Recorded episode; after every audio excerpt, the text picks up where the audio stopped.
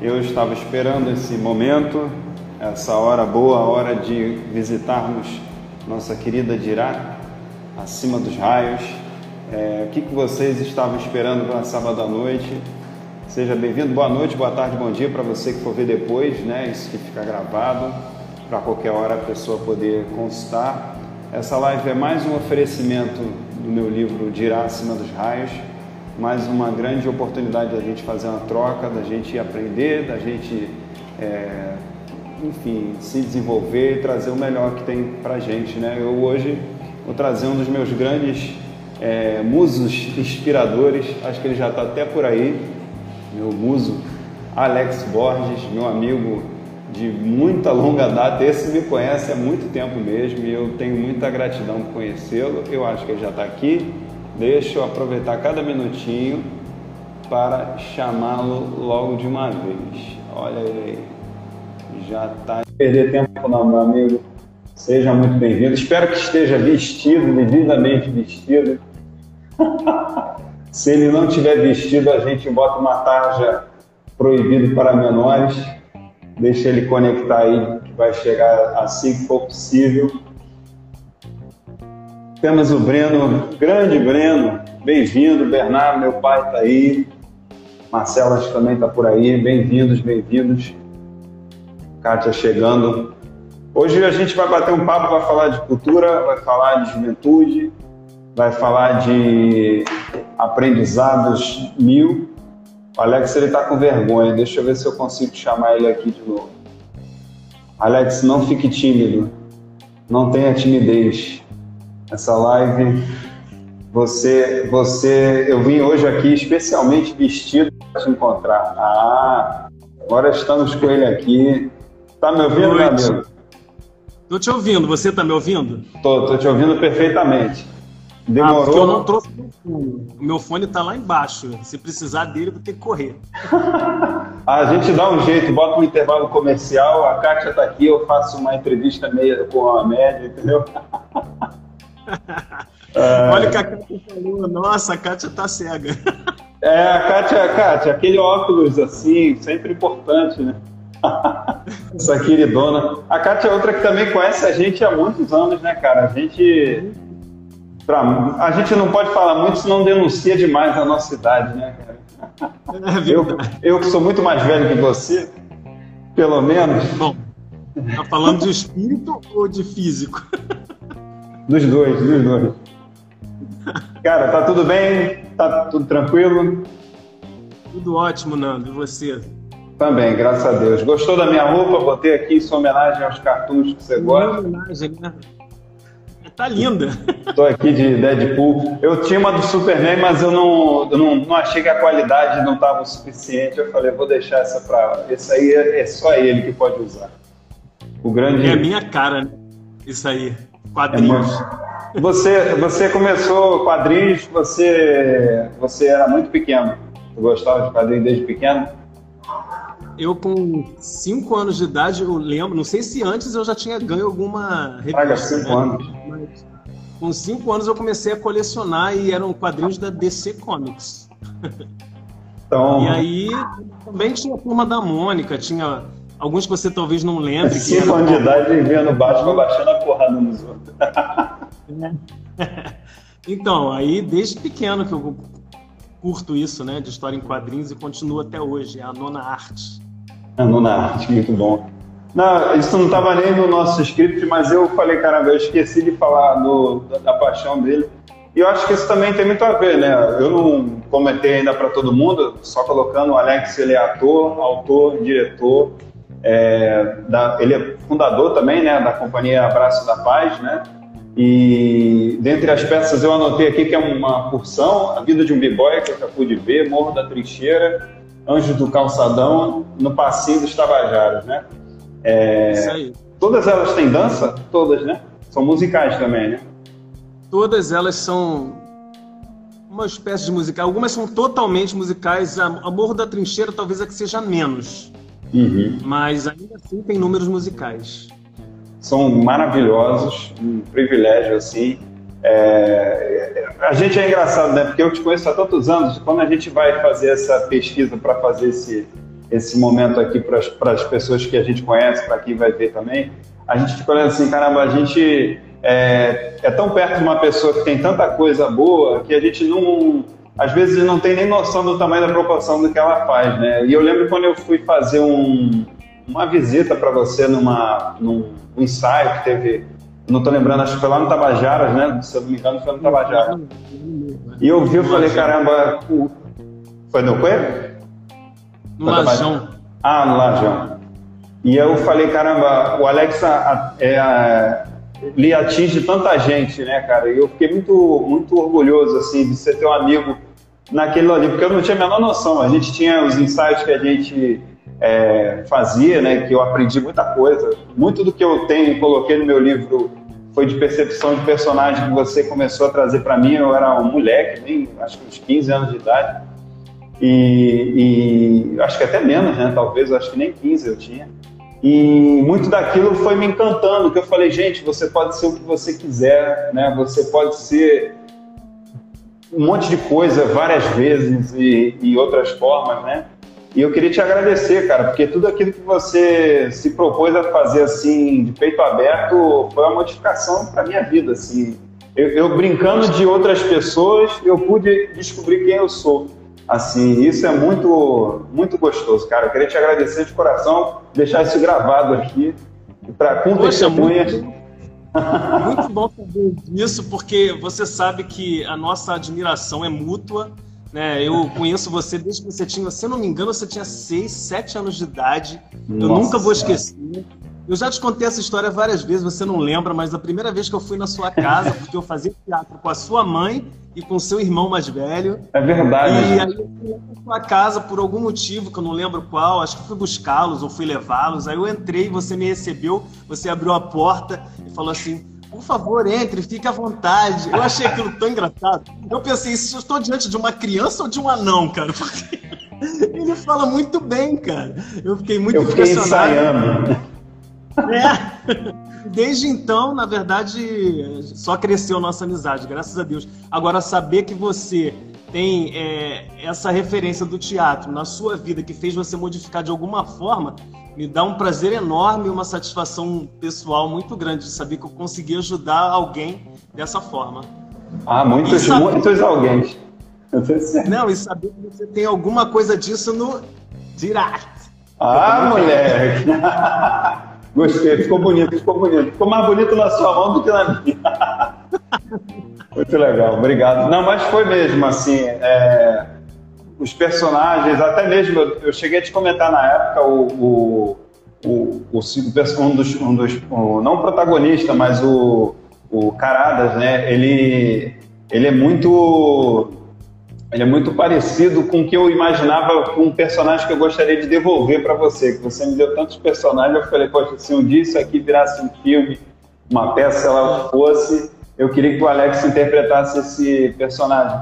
E, e, eu pensava mesmo, quando eu escrevi, eu pensava em você fazendo certas, é, é, certas cenas e, e, eu ficava imaginando, eu falei, cara, deve ser muito bacana ver um dia isso concretizado. E hoje, vendo o livro saindo, e eu vou encher teu saco para um dia a gente transformar isso numa peça. e aí a gente a gente, a gente vê como é que a vida é, é uma eterna troca, né, meu amigo? Eu fico imaginando o, o, potencial que as coisas têm. Como é que foi assim? Você olhou e falou assim, cara, eu vou fazer teatro. Como é que tu sentiu que tu queria fazer? Olha, diz aqui em casa, minha mãe, minhas tias, elas falam que eu sempre disse que queria ser de teatro, de ser ator. Eu não lembro bem disso quando pequeno, mas, mas eu lembro de fazer muita palhaçada aqui em casa, fazer muita gracinha e as pessoas se divertirem com as gracinhas que eu fazia, né? Não sei se eu era para ser de circo ou se era para ser de teatro. mas eles dizem que eu falava isso. Eu, sinceramente, não lembro. Mas a partir do momento que eu comecei a entender um pouco mais, eu lembro que eu tinha uns 10 anos de idade e eu fui na Rede Globo junto com a minha tia Nossa. e meu tio, porque a minha mãe ela fazia duas faculdades e ainda trabalhava como professora, então ela tinha pouco tempo livre, né? Aí surgiu uma oportunidade de colocar crianças em algum, algum especial na Rede Globo, não sei se era novela, alguma coisa assim. Eu queria ir, mas eu não sabia como, não sabia quem pedir. A minha tia foi e me levou, sem eu pedir. Ela também, o pessoal também tinha vontade que eu seguisse esse caminho, né? E aí Legal. me levaram lá. Eu fiz o cadastro, não deu em nada, mas assim, foi o primeiro momento que eu tive assim é, contato, né, com alguma coisa relacionada. E eu vi pessoas conhecidas, diretores que eu já conhecia, porque eu já me interessava realmente em ler é, a parte da cultura, o segundo caderno do jornal, o caderno do Jornal do Brasil. Eu sempre gostei disso, então acabei com, com essa idade, fui para lá e, e, foi o primeiro momento que, eu, que, que, deu um start, assim, eu acho que isso é para mim, apesar de eu ter sido sempre uma pessoa muito tímida, sabe? E aí, depois disso, eu, eu, eu assisti uma peça, aí eu já não sei, eu acho que eu já tinha uns 12 para 13 anos, essa mesma tia minha também era professora. E aí teve uma, é, uma excursão da turma dela, na escola municipal uhum. que ela dava aula, que era para assistir uma peça no Teatro do Planetário. E aí eu fui nessa excursão, de não conhecer nenhum, nenhum dos, dos, alunos, né? Eu tímido lá do lado da minha tia. Aí fui assistir. A peça era As Aventuras de Tom Sawyer era com o Marcelo Serrado. Ele não era nem conhecido na época, era novinho. Caramba! E ele era stand do Fábio Vilaverde, que era já um cara mais conhecido. E aí eu assisti, a peça me deixou assim tão maravilhado, sabe? Porque além da, dessa história, não sei se você já leu esse livro das aventuras de Tom Sawyer, é, é não, é muito assim. É, é uma aventura muito legal. E aí na peça eu conseguia passar essa imaginação toda para mim, pelo menos. Eu captei aquilo de uma forma muito intensa, sabe? Eu fiquei, como era possível eu estar tá ali diante de um, de um, de um espetáculo, que na verdade eu nunca tinha assistido nenhum, e ah. eu consegui visualizar tudo aquilo que eles estavam falando, sabe? Tipo assim, não tinha voo, mas vamos dizer que alguém voou na cena. Não, não, não foi exatamente isso, eu não vou sim, lembrar sim, agora. Sim. Mas eram coisas que me fizeram acreditar em toda aquela aventura que ele passou, né? E aí, naquele dia, eu tive certeza, eu, eu, eu quero estar ali, Caraca. no palco. É, eu senti isso, eu preciso estar ali daquele lado, não aqui, assistindo só. Entendeu? Aí você vê um, um, impulso né, de uma pessoa, como é importante uma pessoa perceber, né? Eu acho que às vezes falta muito isso, a pessoa ela, às vezes quer moldar, né? Essa, no caso, ela percebeu um, uma predisposição sua, né? Essa tua tia, né? Uhum. É verdade. E, e engraçado é que eu ainda continuei tímido. Eu era muito tímido, era tão tímido que para eu chegar, por exemplo, numa loja, minha mãe percebia isso, a professora, então ela sacava que eu tinha essa timidez dentro de mim, é uma coisa da família mesmo. Aí ela me incentivava, por exemplo, a perguntar o preço de algum produto em uma loja. Aí ela, ao invés de ir lá, ela falava, vai lá e pergunta, não botava pra dentro da loja, eu ia lá todo encolhido encolhido dentro de mim mesmo. E aí eu falava, né? perguntava o preço e tal. Mas isso assim foi quebrando, né? Claro que eu só eu considero que a, a minha timidez ela se escondeu mesmo foi depois que eu comecei a fazer teatro, porque aí quando chegou no, quando eu tinha 15 anos eu comecei a estudar no segundo grau na, na escola técnica, né, o Cefet. E aí uhum. lá obrigado a você escolher uma, uma carreira artística. Então tinha coral, tinha artesanato, tinha Legal teatro. Isso. E, Legal. E tinha, é, tinha outras, tinha acho que mais alguma coisa que eu não lembro. E aí eu tinha que escolher qual, qual era a que eu queria fazer, mas eu tinha que fazer alguma. E aí eu escolhi o teatro, mas ainda assim eu tive dúvida, eu tinha medo, eu tinha timidez demais, né? Aí eu pensei, pô, agora é obrigado a fazer alguma coisa. Aí eu pensei, eu acho que eu vou fazer coral, que é todo mundo junto. Mas mesmo assim, aí eu fiquei, não. eu fico escondidinho, aí... né? Não tem um monte de gente para me proteger aqui. É, aí a minha sorte é que uma garota que era da minha turma e que já se dava bem comigo, inclusive morava aqui em Jacarepaguá, ela queria fazer teatro. Ela falou assim: Vamos, Alex. Aí eu, aí eu não pensei duas vezes, porque tem alguém para me apoiar.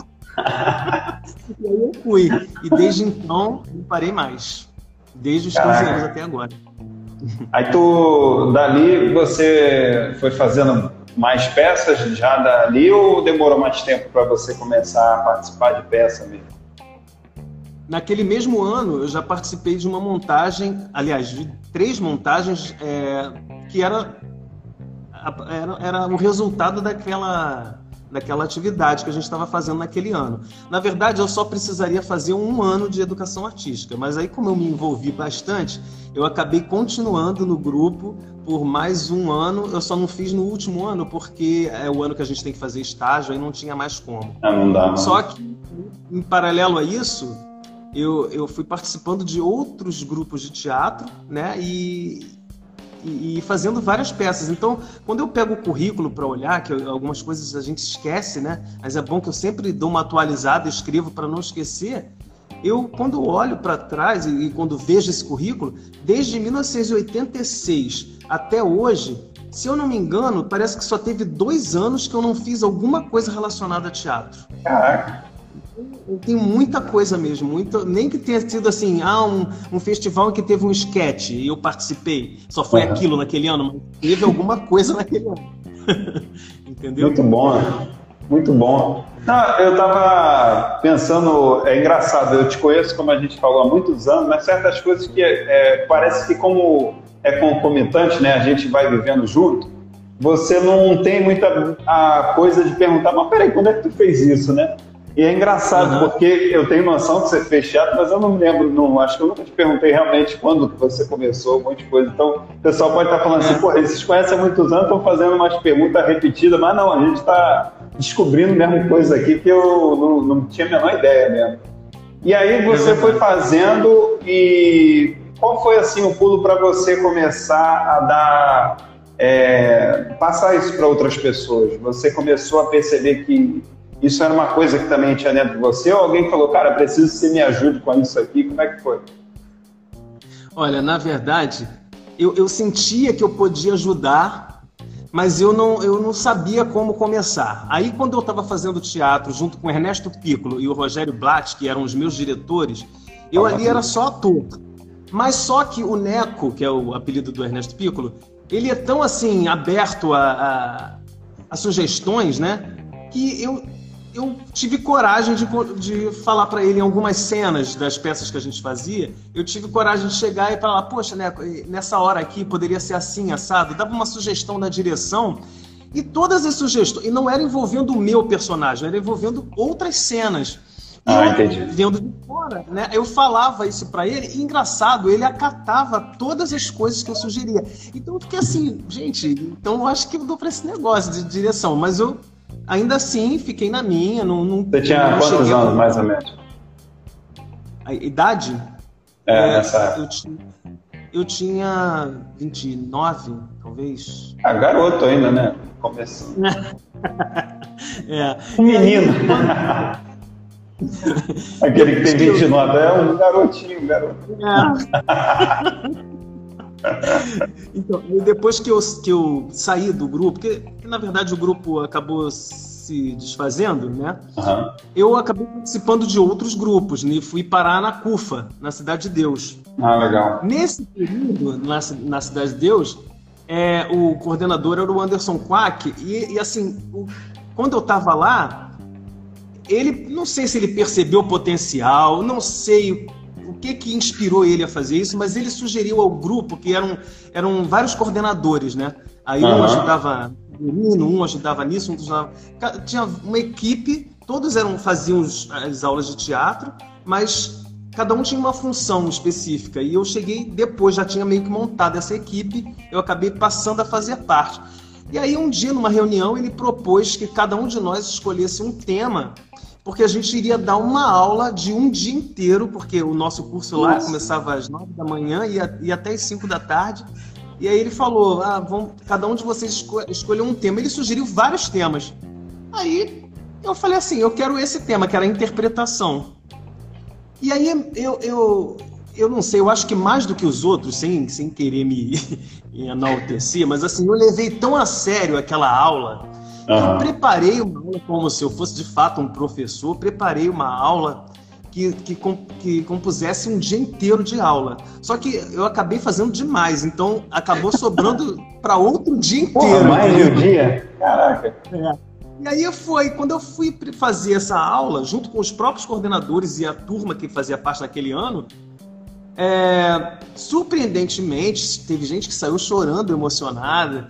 É, muito, muito feedback eu recebi deles, sabe, de que tinham gostado muito da aula, e eu fiquei mais impressionado mesmo comigo, porque quando eu peguei o papel, que eu estava é, é, usando como assim os tópicos para eu não esquecer o tipo de exercício que eu iria propor ou o que eu iria falar, eu, eu praticamente não usei o papel. Eu fiz o papel e na hora foi saindo tudo, sabe, daqui. Da e aí eu fiz, gente. e quando eu parei para pensar que esfriou aquela energia, baixou um pouco, já estava em casa, eu pensei, caramba, eu gostei tanto disso eu quero fazer isso de novo.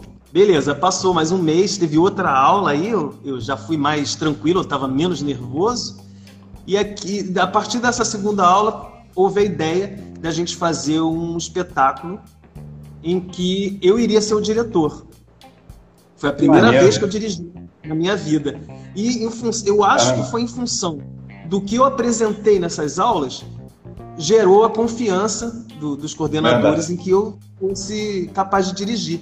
E aí, na hora que, que surgiu, iam ter duas peças, né? Aí o Quack perguntou assim: ah, é, quem quer dirigir? Aí algumas pessoas levantaram a mão, queriam dirigir. Eu já estava certo que dirigiria alguma.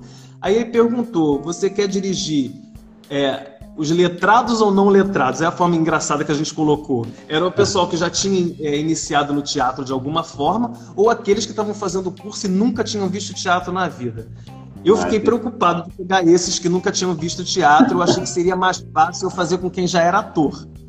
Então, eu, a gente separou a turma em dois, eram os letrados e não letrados, aí os letrados ficaram comigo e eu dirigi-los numa peça chamada Prazer em Família, que foi uma criação coletiva, todos escreveram juntos. É, teve gente que escreveu uma cena inteira, teve gente que, que escreveu o mote principal. É, foi tudo criado assim, junto, né? E uhum. foi uma coisa assim tão forte na minha vida essa peça, porque como foi a primeira direção e eu também estava junto na, na autoria do texto, era uma coisa muito assim. É, eu tinha muita intimidade, vamos dizer, com o texto, né? Eu uhum. tive que juntar todos aqueles remendos que as pessoas escreveram e, e, e fazer aquela coisa ter uma unidade, né? Quebra-cabeça, né? É, e, e, porque cada um escreveu na sua casa. Era quantas pessoas? Eram quantas pessoas? Eram, eu acho que eram 17, se não me engano. 17 atores. Caraca, e 17 pessoas montando um também. É. E aí, quando seguinte, é, eu, eu tava. Pra você ter uma ideia, eu só consegui ensaiar com o elenco inteiro, faltando dois dias para a estreia da peça. Porque, como a gente só ensaiava que aos isso? sábados, cada sábado um faltava. E eu ia ensaiando o que dava, colocando uma pessoa para fazer o papel do outro. Por fim, na quinta-feira, a estreia era sábado, na quinta-feira eu consegui ensaiar com todo mundo. Para minha surpresa, e felicidade, a peça fez muito sucesso. A estreia era só um dia, era uma apresentação, talvez no máximo duas. A peça acabou ficando mais de dois meses em cartaz, lá na Cidade de Deus, na própria CUFA. A gente colocou tijolinho no jornal para poder chamar as pessoas, e isso foi uma coisa inédita lá, segundo os relatos de quem já estava lá antes de mim. As peças que haviam lá nunca eram divulgadas a esse ponto, de trazer pessoas de fora para ir ao teatro da CUFA, na Cidade de Deus. Então aquilo foi uma coisa que mexeu com, com o local e, e com e comigo mesmo, né? Pelo fato de, de ter sido a primeira direção e ter sido tão feliz nisso, né? Aí quando chegou no outro ano, aí eu já tive mais coragem e eu aceitei é, coordenar e dirigir os não letrados, que eram os que estavam começando teatro. E aí eu, essa daí, é, vamos dizer, é, é tudo assim, depois que você começa, você consegue ter um amadurecimento mais rápido, né? Porque quando veio a segunda montagem, foi uma peça totalmente escrita por mim, dessa vez não teve participação dos outros, mas eu tive um apoio muito grande do próprio grupo. E engraçado é que eles não tinham experiência nenhuma. Então teve gente que me ajudou no figurino, teve gente que fez o, o cenário, sabe? É, acessórios. Foi, foi muito interessante. A música eu escolhi, né? As músicas eu coloquei Mas te, tive ajuda do iluminador, tive ajuda do, do, do, cara que ficou cuidando do som na hora, eu do lado, né? Porque eu estava de fora da peça. Mas foi tão bom porque eles não tinham experiência e a gente contou uma história sobre mitologia grega, que se chamava Os Deuses do Olimpo. Você já nem gosta? a Grécia foi precursora né, no teatro, na humanidade, então isso foi é tão interessante de colocar isso para aquelas pessoas, porque eles estavam aprendendo teatro, aprendendo a teoria e aprendendo na prática a fazer, né? E ajudar em todos os pontos, como eu disse, em todos os setores que tinha que, que fazer uhum. alguma coisa, seja na roupa, no figurino, é, ou no, no, na maquiagem, todos ajudaram de alguma forma. Então foi muito, muito bom. E aí, foi, aí eu, foi aí que eu acho que eu me estabeleci. Eu, eu senti dentro de mim, sou diretor. Isso aí foi o primeiro passo. Eu agradeço muito ao Quack na CUFA, porque foi ele que fez isso. Legal. Não, e eu acho que essa, essa história, ela traz assim aprendizado, o pessoal que está chegando agora, vi que chegou uma turma boa aí, é, primeiro, né, lá no começo você falou de você, de alguém observar, né? Eu gosto muito de trazer nas lives é isso, as pessoas observarem coisas para aplicar no seu cotidiano, né? Observar gostos no jovem, na, na pessoa, é, não precisa nem ser jovem, na quem está ao teu redor, incentivar, né? Dar um, um, algum tipo de estímulo, levar a pessoa para fazer aquilo, deixar ela mais próxima daquilo para ela sentir o gosto, né? E aí, à medida que ela sente o gosto, você vê, o próprio Quack fez isso contigo, né? Ele, ele viu que você tinha alguma desenvoltura, provavelmente, se você não tivesse nenhuma habilidade, não ia te colocar de jeito nenhum, mas ele foi lá e te incentivou. E para a pessoa também é, perceber que, poxa, se você tem uma, uma tentativa, você buscar, né? Tentar se envolver, meter a mão na massa, né? Porque se você tem alguma curiosidade, eu acho que é uma grande oportunidade de você se desenvolver. E aí você vê, você já gostava de arte, agora então você passou a amar profundamente, né? Você foi Verdade. tudo, tudo, tudo é, uma coisa acrescentou a outra, né? Deixa eu ver aqui. Verdade. Bolinha mandou aqui, meu diretor, grande abraço, Alex The Best. Só... Olha, Bolinha, que bom, Bolinha, te ver aí. Só mensagem de amor e de carinho, merece demais. Muito bom. Mas aí foi então que você começou a trabalhar é, com periferia e, e, e, favela mesmo. Foi, foi esse o, o primeiro, primeiro chute nessa. Foi. E daí também tu não parou nunca mais. É, porque é, logo depois disso, que, que eu acabei saindo de lá, eu fui convidado pelo, pelo meu amigo, que também já dirigia, que é o Jonas França, e ele, já, ele me convidou para ser assistente dele, ele me, me assist, é, para ser assistente dele numa peça que ele estava come, começando a montar, que era A Vida de um B-Boy, que era um musical, e que, na verdade, quando ele começou esse trabalho, ele tinha sido chamado para ajudar os dançarinos de break, a, aquele grupo de dançarinos, para que eles pudessem se sentir melhor num palco, que eles tivessem uma postura melhor, porque eles, eles sabiam dançar muito bem, mas eles não sabiam se colocar diante do público, sabe, de uma forma mais ordenada. E o Jonas foi convidado para ser essa pessoa que ia ordená-los, entendeu? E uhum. quando ele começou, ele chegou a começar o trabalho, e depois ele viu que ele precisava de ajuda, ele me chamou para ser assistente dele. E eu fui. Eu achei interessante a forma que isso foi conduzido, porque nós já éramos amigos há muito tempo. E aí um dia ele não, não conseguiu chegar no horário, ele pediu para mim, aí ele perguntou para você já tá indo? Eu falei já. Ele ah, vai vai vai cuidando do pessoal, vai ensaiando eles, não sei o quê.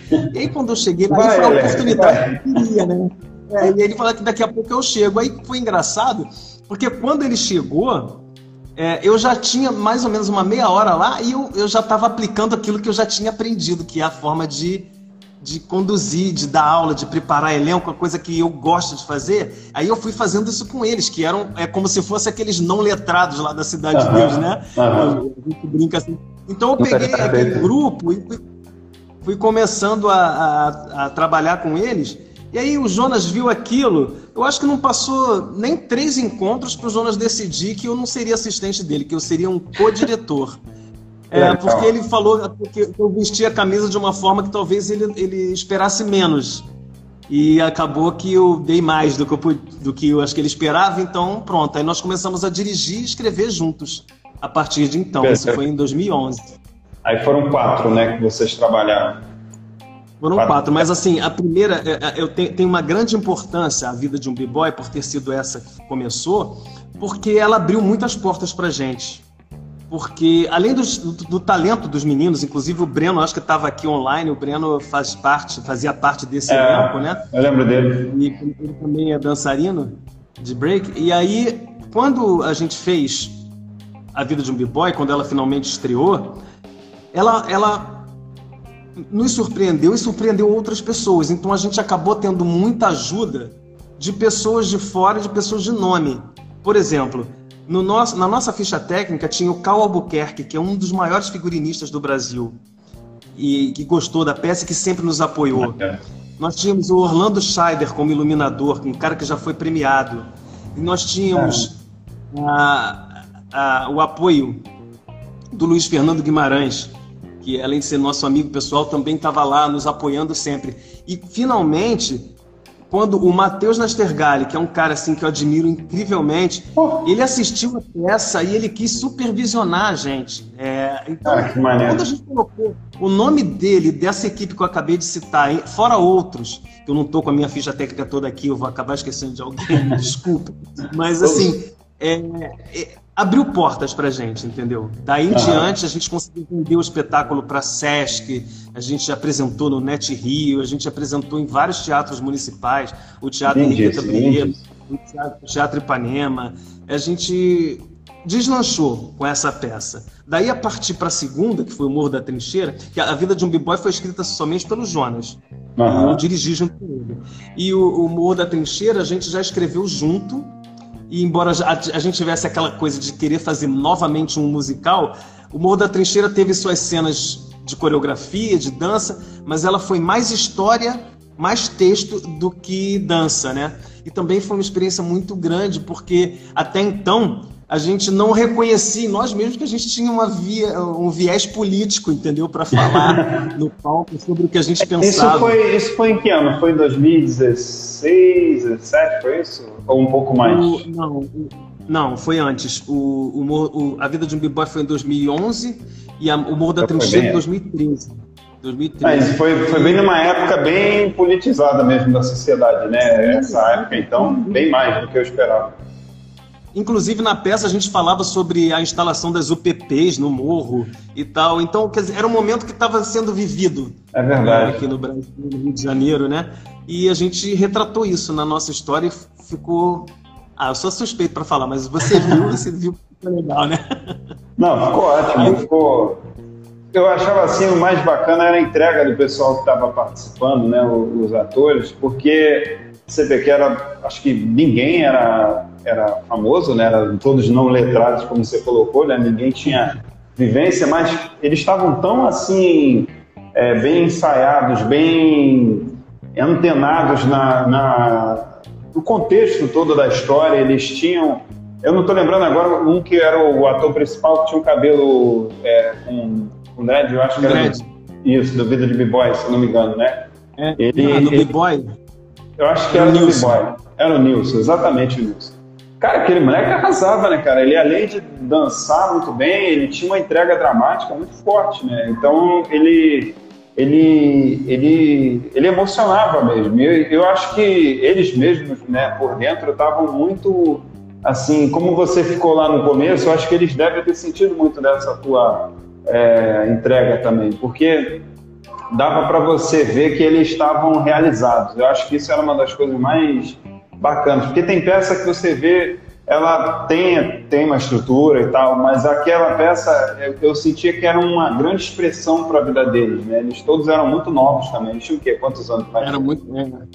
Eles eram jovens mesmo. Tinha alguns que tinham não tinham nem 18 anos. Isso foi até uma preocupação para a gente na hora de levar para o teatro, porque tem teatros que não aceitam é, que no é. elenco tem alguém menor de idade. Nossa, isso foi louco. Mas não é. tem peça infantil? Que doido isso. Não, é, mas é porque alguns teatros têm algum problema com o corpo de bombeiros, alguma coisa assim, e aí surge essa, é, essa Ah, entendi. Essa exigência, né? Que todo... É. entendi. Isso entendi. foi um pouco assustador. mas deu certo, deu certo. Graças a Deus. Não, era, era muito bom, assim, e eu lembro todas as sessões que eu, que eu vi foram cheias, assim, completamente cheias, as pessoas. Aquele, aquele era Net Rio em Copacabana, né? Que, que tava Isso. lotadíssimo. Agora mudou de nome, agora é Net, Teatro Net Claro. É, Teatro Claro. É. Que a Net agora nem existe mais, né? Mas. É, e tinha muito esse contexto, eu acho muito também essa coisa que hoje em dia estão se falando muito da, da questão é, racial, que se fala dos preconceitos, principalmente dos preconceitos, nem, não necessariamente da questão racial, mas do preconceito do cara ser de favela, aí ele tinha distância de ir para ir para o trabalho e por conta da distância ele não era chamado, né? Tinha um, tinha um contexto nesse sentido, né? E, e os problemas da, da família dele também. E hoje em dia a gente está vivendo essa situação da pandemia. Eu acho que isso também daria para fazer muito pano para futuras é, peças também, né? Como é que Com tem certeza. sido? Como é que tem sido esse período assim para quem está trabalhando com arte, para quem é, tenta fazer cultura? Como é que tá? Porque a gente sabe que não tá fácil, mas eu queria entender isso de uma maneira mais clara assim, é, para que as pessoas tivessem noção, porque é engraçado, as pessoas reclamam muito da arte, falam um monte de coisa ruim, que no Brasil não tem arte e tudo mais. Mas aí chega em casa, a criatura está assistindo Netflix, a criatura está assistindo vídeo no, na internet. Tem arte, é. só que as pessoas não conhecem, né? Fala um pouquinho disso para mim, cara, que eu acho isso muito engraçado no brasileiro. Ser humano em geral. É, na, na verdade, a pandemia fez com que todas as áreas tivessem que se adaptar à nova realidade, né? Então, é, a primeira vez que eu me vi pego nessa situação, porque eu, eu até então sou um frequentador assíduo de teatro, de cinema, e isso está me fazendo maior falta. É, mas, aí de repente, é, uma pessoa, é, através do, do próprio Instagram, viu ali alguma coisa sobre, sobre mim, que por eu ser de teatro e tal, e aí me perguntou, uma pessoa de outro estado, me perguntou se eu, se eu dava aula online. Eu achei é. aquilo assim, nossa, nunca nem tinha pensado nisso. Como que eu vou fazer isso, né? Porque já que eu eu dou aula, né, de graça, vamos dizer assim, é, a verdade é essa que eu, eu sempre trabalhei de uns anos para cá com periferia, sempre absorvendo pessoas que não têm condições de, de entrar nesse meio da cultura pela distância ou pela falta de oportunidade mesmo. Quando eu, me fizeram essa proposta, foi uma pergunta, na verdade, que eu, eu vi como incentivo. Eu não comecei ainda uhum. a dar aulas online, porque eu voltei a trabalhar, né? Até então, quando me fizeram essa pergunta, eu estava em casa, eu fiquei três meses sem, sem ir ao trabalho, né? Uhum. E aí eu, eu comecei a desenvolver isso. Eu já tá, na verdade, eu já estava escrevendo uma peça que falava um pouco sobre a pandemia, o momento que a gente estava vivendo, porque eu, eu vi que eu estava com tempo sobrando. Isolamento é mais ainda, né? É, é, exatamente. Só que aí, é, quando essa pergunta fez com que eu pensasse, né? E depois eu vi colegas, eu tenho um amigo, você conhece também seu amigo Tiago Miranda, que ele começou a fazer aulas de educação ah, física online. Eu falei, se pode fazer aula de educação física, também pode fazer aula de teatro. Só que isso ainda ficou no campo do projeto para mim, porque eu voltei a trabalhar, como eu disse, não tive mais tempo para conseguir é, colocar isso em prática, entendeu? Mas eu vi outros colegas participando de muitas lives, como essa que você que você está aqui nos presenteando, e também é, eu tive um aluno, inclusive o Johnny, que ele é, é, foi meu aluno num grupo de teatro. Hoje em dia ele é professor na escola do Wolf Maia então ele veio me entrevistar nessa live, eu achei, sabe, tão bacana ter visto o crescimento dele, a desenvoltura dele, uma, um garoto que eu conheci lá atrás, novinho e com, com aquele desprendimento todo. Então eu vi que pessoas estão fazendo da forma que elas encontraram, seja em formas de live, seja em aulas online, o próprio teatro, você consegue assistir espetáculos é, existe um, um, limite né, de pessoas, mas você consegue assistir espetáculos online. Eu, particularmente, não assisti nenhum, então eu não sei como que está sendo isso para eles, esse retorno. Eu tenho uhum. tentado acompanhar pelos jornais, mas eu não, sinceramente, não sei como é que funciona direitinho, entendeu? Uhum. Mas é, o que eu vi é que todo mundo tentou se virar, de alguma forma, para trazer o que tem dentro de si para colocar para fora o seu trabalho, né? Não foi só os artistas, né? Teve outros profissionais Sim, claro. Mas você chegou a, a, fazer, eu vi alguns vídeos, você chegou a participar de alguns, é, de algumas sketches, né? Se é que eu posso dizer assim, né? Com é, canal atualmente, né? Você chegou a fazer alguns vídeos. Deve ser muito esquisito fazer aquilo, porque é você interpretando com o celular, né? Não tem. É, como é que é o desafio disso? Né? Deve ser muito, muito interessante, né? É uma redescoberta, né? É uma, porque você é, interage com outras pessoas que não estão ali, né? Ela te manda o vídeo? É verdade. E é engraçado porque assim, a gente teve que realmente se reinventar. Porque como é que eu vou interagir com alguém que não está ali comigo, né? E não é assim, a gente não grava como a gente está agora aqui falando um com o outro ao vivo. Uhum. É, na verdade, a gente faz os vídeos que são colocados no YouTube, é, é, a gente não faz assim. Cada um grava a sua parte e aí depois junta tudo, quem tem mais, mais trabalho é quem está organizando, no caso do, do, canal atualmente é a Gal Gomes, né? Ah. Que ela deve ter bastante trabalho para fazer aquilo. Por ah. exemplo, essa semana estreou um, que eu não sei se você chegou a assistir, que sou eu e ela, eu faço um, um político, um candidato ah, lá. Eu, e aí, eu marquei ainda não ela, vi. É, ela foi, ela, aí ela me entrevista, né? E quando ela vai me entrevistar, quer dizer, eu não estava vendo ninguém, eu estava olhando para o lado e ela tentou olhar para o mesmo lado que eu, para bater os olhos dela com o meu. Eu acho que ela teve mais trabalho que eu, porque eu gravei primeiro. Ah, então é Mas, um grava e manda para o outro, pelo menos. Exato, exato, porque a gente a gente tenta estabelecer um local que tem uma parede neutra para poder é, não ficar muito, não destoar muito um do outro, né? Uhum. E teve, teve, teve um dos vídeos que a menina me ameaçava com, tipo, com um cabo de vassoura, como se fosse me bater. E eu era um repórter, e aí eu tinha que me esconder daquilo. Então, é, sem saber de que lado vinha a vassoura, então foi muito engraçado, sabe? É, mas é mais um assim... elemento de comédia também, né? É. Mais um elemento de comédia. Certo, Deus, é. Muito bom, né? É, é, é, um exercício de criatividade também, né? É um, de improviso e de criatividade, né? Porque a gente teve aquela oportunidade de apresentar o, o evento dos jovens, né? Essa, tem, tem, duas semanas já, já passou tanto rápido, né? Cara, como é. voa. Meu Deus do céu. E, e eu, a gente não tinha né, retorno ali, que foi feito na, na base do vamos que vamos, né? E, e, você vê como isso é importante, porque às vezes a gente passa situações no dia a dia que são completamente é, que você tem que lidar, você trabalha também lidando com o público, eu também trabalho lidando com o público, você tem que aprender a fazer alguma coisa dentro de um contexto rápido. E o teatro ele te dá essa habilidade, né? ele te dá essa capacidade de você é, tentar dominar aquela situação, você não deixar a coisa cair. Né? Eu acho isso muito bacana do teatro, porque eu lembro é, pô, nas peças que você me escalava quando eu era garoto, eu, eu esqueci algumas coisas, mas eu enfiava alguma maluquice do bom humor e tentando, logicamente, respeitar. Eu sabia para onde aquilo ia, né? Tentava respeitar sim. aquele fluxo, né? Não vou, tô aqui falando contigo, começar a falar de uma lua, né? Não, não faz sentido nenhum. Mas você, você entrar naquilo e você desenvolver é, você prefere, você, eu não sei se você não é que prefere, mas você gosta muito de coisas que são no improviso? Ou você já, já tem assim preferência para aquilo que é memorizado? É algo que você gosta? Você já parou para pensar nisso alguma vez? Já, na verdade, decorar não é simples, né?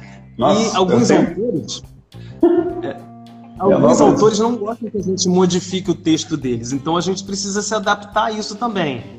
Né? Mas como é que a gente vai chegar num trabalho, se eu for chamado para uma peça assim que eu não conheço as pessoas, como é que eu vou saber se o autor gosta, o autor está ali presente e, e, eu não posso saber se ele gosta, se ele não gosta, que eu mude o texto. Então, o objetivo da gente é fazer do jeito que ele colocou. Mas às vezes uma palavra ou outra você colocar de uma forma que fique mais natural para você falar, isso é muito normal no teatro, né? Agora, o, o, o improviso, é que eu, eu acho muito interessante o improviso porque graças ao improviso, é, a gente acaba se saindo bem nos testes que a gente faz, porque a gente nunca sabe qual vai ser o texto, quase nunca a gente sabe qual vai ser o texto, e quando sabe, a gente chega lá e o cara não quer ver exatamente aquelas palavras, ele quer ver como você fala, como você se comporta diante da câmera, ou, ou ah, seja lá na frente do diretor, entendeu? Então, o improviso traz isso de bom, porque você acaba se acostumando a fazer diversos personagens diferentes, de diversos universos, entendeu? E aí quando você vai colocar isso é, num, vamos dizer, eu estou num espetáculo que já tem começo, meio e fim, como esse que você participou comigo. Uhum. Aí acontece uma coisa de repente, é, vamos supor, a peruca de uma das atrizes cai. Aí você, você vai fingir que aquela peruca não caiu, a plateia toda viu e provavelmente já riu da situação. A atenção tá toda na peruca, né? às vezes é uma, é uma peça séria. E aí acontece isso, que faz a plateia rir num momento que talvez não fosse para rir. E aí o que, que você vai fazer? Fingir que nada aconteceu? Não. Você, como outro ator, ou como o próprio ator que aconteceu o incidente, você vai é e tira aquilo, tira como um proveito, entendeu? E você usa aquilo e fala sobre aquilo, que vai fazer com que muitas vezes a, a cena seja até aplaudida em cena aberta, porque eu já vi isso acontecer várias vezes, entendeu? Inclusive comigo aconteceu numa montagem que eu fiz da Aurora da minha vida, eu estava no elenco. Já dirigi essa peça também, mas eu estava no elenco. E eu fazia o personagem órfão, que era um, um, garoto meio revoltado, meio zangado. Ele praticamente não mostrava os dentes hora nenhuma, porque ele estava sempre meio revoltadinho. O que, que aconteceu? Ah, o cenário eram, eram mesas e cadeiras infantis. Só que eu já era um adolescente, adulto, né? Eu já tinha uns 20, 22 anos, não sei quando fiz. 20 anos, pelo menos. Quando eu, eu, estava muito bem sentado na cadeira, numa cena que eu não tinha nem texto, eu só tinha que ficar observando o professor falar, a cadeira que eu estava quebrou. E eu caí. E todo mundo riu. E aí a cena não era engraçada, e todo mundo riu, e aí, quer dizer, atrapalhou Gente, o cara que estava fazendo o papel do professor. Que climão. Aquele clima assim, é, o, o, a pessoa não sabia se continuava o texto ou não, ficou aquela coisa meio esquisito e a plateia não parava de rir. Eu peguei a cadeira, botei de um jeito que eu conseguisse sentar mesmo nela quebrada e seguir. Gente. Só que tinha gente na plateia que me conhecia. E esse era o grande problema. Teve um cidadão lá e ele falou assim: Olha lá o Alex, olha, ele não ri, não, ele está concentrado.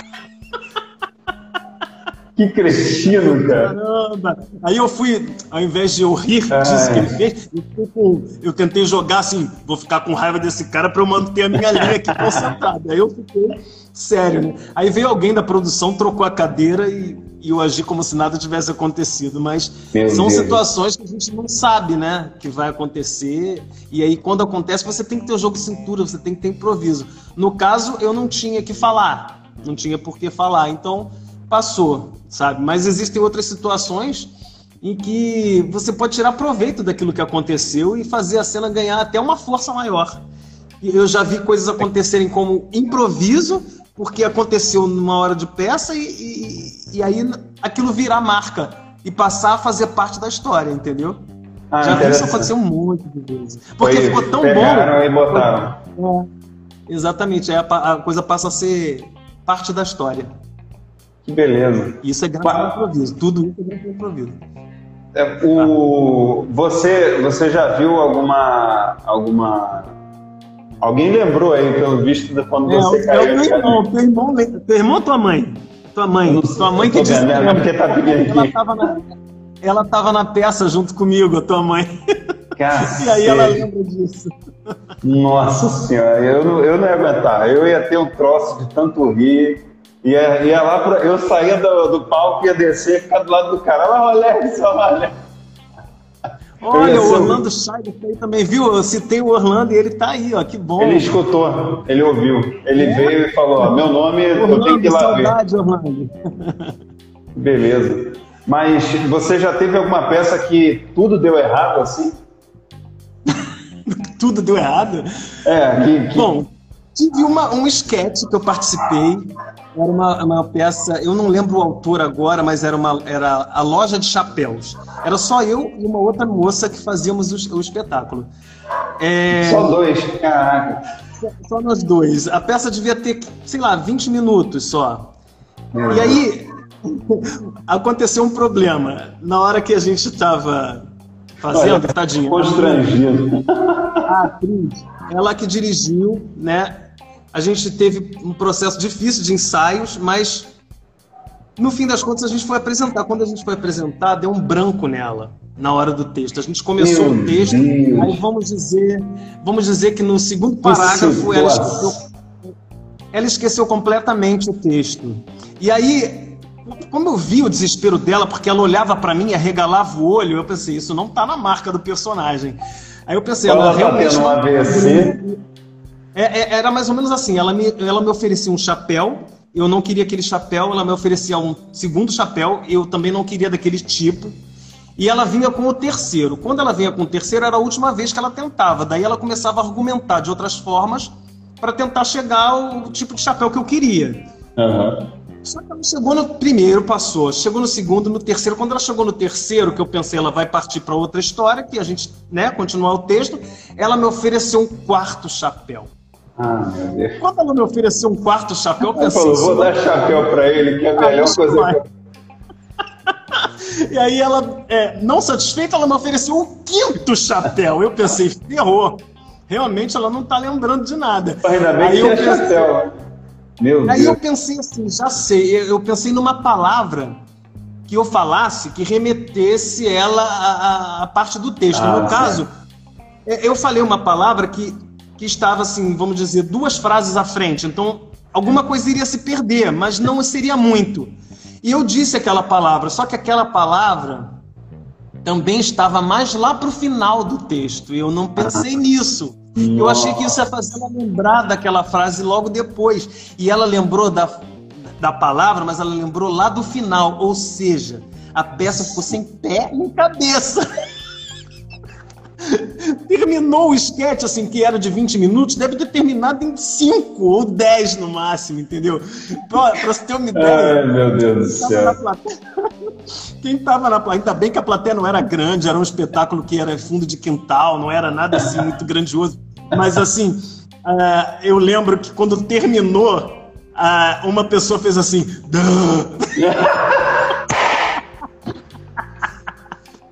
Tipo, perdi meu tempo aqui, né, cara? Porque a pessoa naturalmente não entendeu que história era aquela, porque nem eu entenderia. Essa pessoa não foi você, não, né? Não foi, não. É, chegou a estar com a cara doendo, tanto rir depois dela, então essa aí fica melhor. Mas então, em vez de contar derrota, conta uma vitória. Lembra aí é, uma peça assim que você que te marcou muito, ou com muita gente, que foi muito significativa para você, assim, tá? Tá, eu, olha, eu vou falar do Anjo do Calçadão, porque eu não falei nele. E o Anjo do Calçadão foi uma peça que foi muito autoral, foi uma, uma, uma história muito feliz que o Jonas criou, porque ele pegou os meninos de rua de Copacabana, que ele está acostumado a ver por ali, e criou uma história romantizada para eles que, que conta assim, o lado humano desses meninos que às vezes estão ali sem comer e assaltam pessoas, alguns assaltam, outros não, mas que tem histórias que geralmente a gente só vê como negativo. Só que todo mundo tem um lado bom dentro de si, e, e o Jonas conseguiu captar isso nessa, nessa história que foi um musical que foi muito prazeroso de fazer, porque mexeu com, com, o pensamento das pessoas. Eu ouvi muitos relatos de pessoas que, que falaram: Poxa, eu nunca tinha olhado para esses meninos da forma que eu vou olhar agora. Então a gente modificou o pensamento, sabe, das pessoas e até o nosso. Então isso foi, eu acredito que foi foi grande para todos nós que, que participamos da, dessa equipe, né? Agora, particularmente, eu queria falar do, do, quarto trabalho da Companhia Braço da Paz, que foi no Passinho do Tabajaras, que era um musical que, na verdade, foi o Alex Azevedo que nos chamou, o, o conhecido como Lequinho, que é lá do Tabajaras. Ele nos chamou para fazer parte, eu e o Jonas, como diretores e a gente criasse uma história, porque ele tinha ganho, ele foi contemplado com um edital da Light, Legal. Daí nós tínhamos que escrever uma peça e foi quando a gente começou a criar aquele espetáculo. E na hora que a gente chegou perto de apresentar, porque a gente saiu bastante tempo, quando a gente estava perto de apresentar, que a gente achou que iria apresentar no Centro Cultural da Light, estava tudo previsto, a gente descobriu, faltando, sei lá, talvez 10 dias para a peça estrear, que não poderia ser no Centro Cultural da Light porque eles tinham sido os patrocinadores, então teríamos que levar para outro teatro. E a gente ficou assim meio que sem chão, caramba. A gente fez tudo pensando naquele teatro e agora a gente vai para outro lugar é uma e sabemos mudança brusca, né? É, e assim, com pouco tempo para isso, né? E aí, qual foi a nossa surpresa, assim? Só tenho a agradecer a Deus, porque nós fomos parar no Teatro João Caetano. Quem é o ator é. no Rio de Janeiro que não quer se apresentar nesse teatro? Porra. Sabe, foi incrível, porque a gente não esperava, a gente saiu Isso de que é prêmio de consolação. É, sabe, foi uma coisa surpreendente, maravilhosa para nós. E aí nós fizemos lá, e assim, a coisa que marcou muito, o fato de ter pisado lá como ator no, no Teatro João Caetano, eu já tinha feito uma peça lá muitos anos antes, mas essa tem um sabor todo especial, como eu disse, porque foi toda criada pela gente, foi toda assim, foram pessoas aquele, aquela, aquela palavra carinhosa dos não letrados, né? A maioria não tinha contato com teatro, mas tinha muitos, alguns atores Pera, tinham. Fez a estreia no João Caetano? Teve gente que fez estreia de, no Caetano. Caetano. Estreia, né? a pessoa estreou no teatro, no, no palco do João Caetano. Porra, esse né? pode tirar. Assim, né? Incrível, né? Vai, tem que lembrar para sempre, tem que dar o valor nisso aí. Ah, que legal é... vocês proporcionarem isso. E, e, e particularmente para mim foi, foi muito especial porque o Jonas tinha pedido que eu, além de dirigir, fizesse uma participação como ator. E eu fazia um personagem que era um político corrupto, né? o Frederico Conversinha, que foi uma coisa assim tão especial para mim, porque eu, eu, eu, eu consegui chegar numa interpretação que fez as pessoas falarem, me deram, me derem assim me darem um retorno muito bom sobre o personagem, né, da graça que ele tirou, a comédia foi muito interessante. Só que assim, ao mesmo tempo, eu tinha um, um outro personagem que era pequenininho, que ele era, era só para fazer escada para Camila Pérez, que fazia a mãe do personagem principal. Então eu fazia uma vizinha da, faze da favela, uma mulher, né? A dona Amargura. Era para eu aparecer apenas na cena inicial. Só que assim, a, a personagem ficou tão engraçada que o Jonas começou a escrever cenas novas para ela. Até quando a gente estava perto de estrear, tinha cena nova sendo criada, entendeu? Depois que a gente estreou, teve cena nova também. então, porque ela cresceu, a plateia gostou, o personagem cresceu, e eu acabei dividindo os dois personagens. Foi o Frederico Conversinha, candidato, e a, a Dona, Dona Amargura, a Dona Amargura, que era uma mulher rabugenta, mas ao mesmo tempo muito engraçada. E eu tinha que trocar de roupa rápido. Aí nesse, nesse momento, eu me sentia lá na, no, cama, no, nos bastidores, eu me sentia o Marco Nanini e o Neila Torraca naquela peça O Mistério de Irma Vap, que eles mudavam de roupa tão rápido que a gente ficava impressionado. E aí eu, eu, eu, eu passei por isso. Tinha pessoas que me ajudavam lá dentro, né, para eu trocar de roupa e entrar em cena novamente, mas quando acontecia de eu não conseguir entrar rápido porque não tinha colocado a roupa completa da mulher e tal, ou do cara, é, eu ia dando texto lá de dentro mesmo, com quem eu estava contracenando, a pessoa me chamava, eu respondia lá de dentro. Então, assim, foi, foi um, uma peça que me, me marcou muito, porque teve várias coisas nela, além do teatro que a gente apresentou e outros que a gente acabou levando para outros teatros. Teve essa coisa de eu ter conseguido vivenciar dois personagens tão diferentes e ao mesmo tempo tão engraçados e que me renderam muitos elogios. Isso foi muito gratificante para mim, porque eu mesmo me criticava muito, ainda mais em comédia. Comédia é muito difícil de fazer. E de repente eu fiz dois e os dois deram certo. Fiquei, nossa, isso é muito, muito especial, entendeu? Pô, imagino. Que eu, eu imagino, que maravilha. Meu amigo, o tempo está acabando. Para que a gente não. Mas já? Cortado já 58 minutos e 20 segundos, diz aqui. Caramba! Passa, é porque quando o papo é bom é assim, meu amigo. Quando o papo é mais ou menos. Olha, Márcio ele... Vieira, Márcio Vieira tá aí, ó. Márcio Vieira foi meu diretor, meu grande é. amigo, tá aí também, maravilhoso diretor. Seja bem Obrigado, Márcio. Concordo, ele é ótimo mesmo. Concordo plenamente. Meu amigo, muito obrigado pelo seu você, tempo. Márcio, que isso. Obrigado, Nando. Muito feliz, cara. Muito feliz de estar aqui com você. Pena que passou rápido assim. Caramba. Aqui é, aqui é assim, a gente tem que marcar outra. Aí a gente marca outra com outros assuntos e vai durar aí até sabe Deus quando, cara. Obrigado mesmo. Que tenham mais Alex, pessoas com essa mentalidade maravilhosa, com essa cabeça, com esse coração gigante. Obrigado, meu amigo. Fica Obrigado, com Deus filho. e tamo junto. Você também, tamo junto. Valeu. é, tamo junto. Abração.